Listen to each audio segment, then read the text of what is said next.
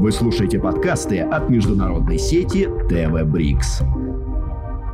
Бразилия – одно из крупнейших дружественных России государств и не только в Южной Америке. Нет сомнений в том, что в ближайшие годы культурные, экономические и научные связи между нашими странами будут только развиваться. Способствовать этому также будет и сотрудничество в рамках БРИКС. А как все начиналось? Какие исторические события на пути зарождения отношений между двумя странами стали основополагающими? Сегодня мы с вами все узнаем. Меня зовут Светлана Кукава. Это проект БРИКС в зеркале времен. Здравствуйте. Я с радостью радостью представляю вам нашего сегодняшнего гостя. Борис Федорович Мартынов, доктор политических наук, профессор, заведующий кафедрой международных отношений и внешней политики России, факультета международных отношений МГИМО. Неоднократно преподавал в зарубежных вузах, в том числе в Бразилии, Колумбии и США. Специалист по истории внешней политики и дипломатии Бразилии. Автор пяти монографий и около ста статей, посвященных этой стране. За вклад в ее изучение был удостоен ордена Рио Бранко степени командор. Борис Федорович, здравствуйте. Здравствуйте. Рады вас приветствовать в студии Спасибо. ТВ Брикс. С какого времени стоит начинать отсчет российско-бразильских отношений? Отношения были установлены в 1828 году, через 6 лет после получения Бразилии независимости. Вот. Но здесь такая специфика, что Бразилия ведь была империей до 1889 года. А, вот, поэтому в 1628 наш император Николай I установил связи с Бразилией именно как с монархической страной, поскольку все остальные латиноамериканские страны были республиками. Бразилия в этом плане отличалась. По-настоящему-то мы обнаружили близость наших интересов. Это очень замечательный факт на Второй Гаагской конференции мира 1907 год. Вторая Всемирная конференция, она была создана по инициативе Николая II. Да, ну и, собственно, мотив прекращения гонки вооружений, переключения освободившихся средств на нужды бедных стран. Казалось бы, такой несколько частный, партикулярный случай, э, когда решили выбрать состав Международного Трикийского суда. Ну, там Сейчас это международный суд, он в той же Гааге он располагается. Ну, вот тогда первый был такой посыл. Значит, вот решили. И как решили? Значит, Германия с Англией предложили, что в состав суда на правах постоянных несменяемых членов будут входить представители великих держав. Ну, великие державы того времени известны.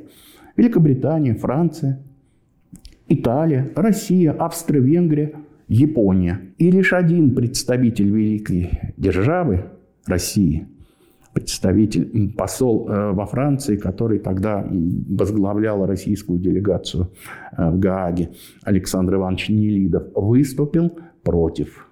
Казалось бы, Россия могла воспользоваться этим правом да, и оставаться в составе Международного суда вечно.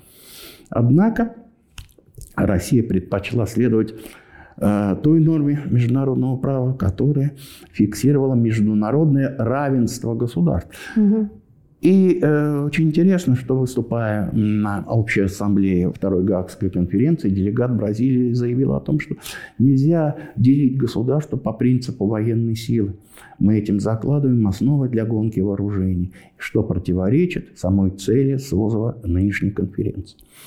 И вот тогда, именно тогда Россия и Бразилия оказались по одну сторону баррикад. И вот поэтому вот это та самая объективная основа, которая вот заложена под такие дружественные отношения между Россией и Бразилией. В 17 году они прервались. Это сложный период нашей истории. Чечерин э, предлагал политику, которая позже будет названа мирным сосуществованием.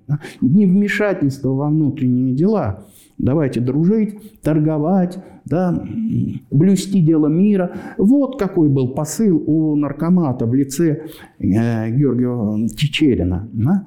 Посыл же Коминтерна был совершенно другой. Давайте делать революцию. Естественно, латиноамериканские страны ну, отказались следовать такой политике. Тем более, что были прецеденты. В 1935 году Коминтер попытался осуществить коммунистический переворот в Бразилии. Трагичная история. Отношения были разорваны в 1917 году и возобновились только в апреле 1945 года. Бразилия приняла участие во Второй мировой войне угу. в составе антигитлеровской коалиции. И не просто так символически, знаете, разорвали отношения с Германией, ну и так сидят себе спокойно. Нет, Бразилия в 1944 году послала свой экспедиционный корпус э, на Европейский театр военных действий. 25 тысяч человек. Мало? Ну, конечно, мало. Но символический факт. Впервые латиноамериканская страна послала свои войска воевать в Европе. Воевали успешно, авиация бразильская воевала, артиллеристы, танкисты. Вот это тоже особая история. В Бразилии, в Рио-де-Жанейро стоит монумент летчикам-пехотинцам-американцам, скульптор Немейр известный. Да? Вот, память их чтят. Бразильцы охраняли конвои в Южной Атлантике, потопили, ну, по разным подсчетам, больше десяти подводных лодок и итальянцев и немцев. Ну, не говоря уже о поставках стратегического сырья. Но в 1947-м отношения были прерваны по инициативе бразильской стороны. Почему? Ну, разгар холодной войны перестройка, развал СССР. Как это повлияло на отношения? сильно повлияло. Сильно повлияло, потому что долгое время Бразилия пользовалась тем, а, что умела хорошо использовать противоречия в годы холодной между двумя полюсами. И выкраивать для себя с той и с другой стороны различные преимущества. Да, американцы иногда ничего не могли поделать, иначе, ну, смотрите, иначе Бразилия повернулась бы к Советскому Союзу. Им это было абсолютно неинтересно. То же самое, так сказать, и Латинская Америка. Вся остальная Латинская Америка пользовалась этим. После развала СССР Латинская Америка оказалась один на один с Соединенными Штатами. Опять, как в XIX веке. Да, не на кого было больше опереться.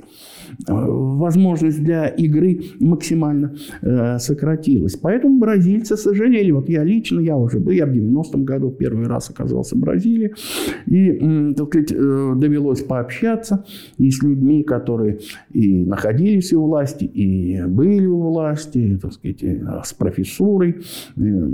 Все откровенно, даже те, кто были раньше антикоммунистически настроены, все сожалели о распаде СССР. Бразилия уже где-то начиная с 50-х годов прошлого века, когда началась индустриализация этой страны, она стала уже ощущать себя в качестве восходящей великой державы.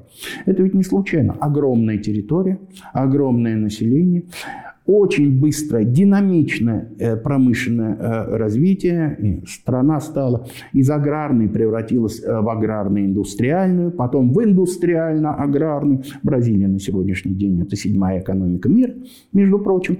Вот. То есть само, самосознание бразильцев стало возрастать. Если ближе к сегодняшним дням, смотрите, наша последняя концепция внешней политики 23 Россия – страна цивилизация и Китай страна цивилизации, и Индия, но и Бразилия. То есть это формирование того самого многополярного мира, о котором мы очень много говорим. Мы только не конкретизируем пока это понятие. Но уже пора конкретизировать. Это не просто многополя, это многоцивилизационный мир. Это много, несколько культур, которые существуют на равноправной основе. Никто никого ни к чему не принуждает. Никто никому не навязывает свои культурные стереотипы, политические стереотипы, ничего подобного. Это вот как раз тот самый принцип равноправия, только выведенный уже на какие-то более широкие горизонты, которые Бразилия отстаивала. И Россия, кстати говоря, вместе отстаивали в 1907 году на Второй Гаагской конференции. Помимо членства в БРИКС, Меркосур, Бразилия с 1945 года также хочет стать постоянным членом Совета да. безопасности ООН. Для мира что изменится? Это будет хорошо прежде всего потому, что Латинская Америка как таковая, это ведь на самом деле самый мирный континент, если мы так вот начнем разбираться, самый мирный континент нашей планеты. Бразилия была страной, которая инициировала процесс по превращению э, Латинской Америки в первую в мире зону, свободную от э, оружия массового поражения. Бразильцы еще в 1911 году первыми пошли на реальное сокращение вооружений военно-морских в отношениях с Аргентиной. Например, были достигнуты соглашения, где и та, и другая страна отказались от дополнительных военных кораблей, которые они собирались приобретать. Да? В то время как весь остальной мир накапливал вооружение накануне Первой мировой войны. Вот. Э, бразильцы э, создали объявили Южную Атлантику зоной мира и сотрудничества. То есть вот такие вещи на всех международных конференциях, начиная с той же самой Гаагской, бразильцы оставили традиционные принципы международного права. Равенство, суверенитет, невмешательство, мирное разрешение споров. Наконец, ведь, понимаете, мы, к сожалению, вот Брази... Э, Латинская Америка и Бразилия не только э, географическая какая-то отдаленность от Европы, где творилась мировая политика. В Европе, правда же, да? А, да. Э, но и многие вещи поэтому остаются вне нашего знания, Бразилия мирным путем разрешила все свои территориальные споры. Это, понимаете, вот в книгу рекордов Гиннесса это можно записать. А ведь Бразилия граничит со всеми странами Латинской Америки, кроме Чили и Эквадора. И со всеми были, и не только Латинской Америки. Были споры из французской Гвианы, из британской Гвианы, нынешняя Гаяна, да, ну, тогда это была британская колония. Мирным путем удалось присоединить территорию по площади почти равную Франции. Это рекорд. Мало кто об этом знает.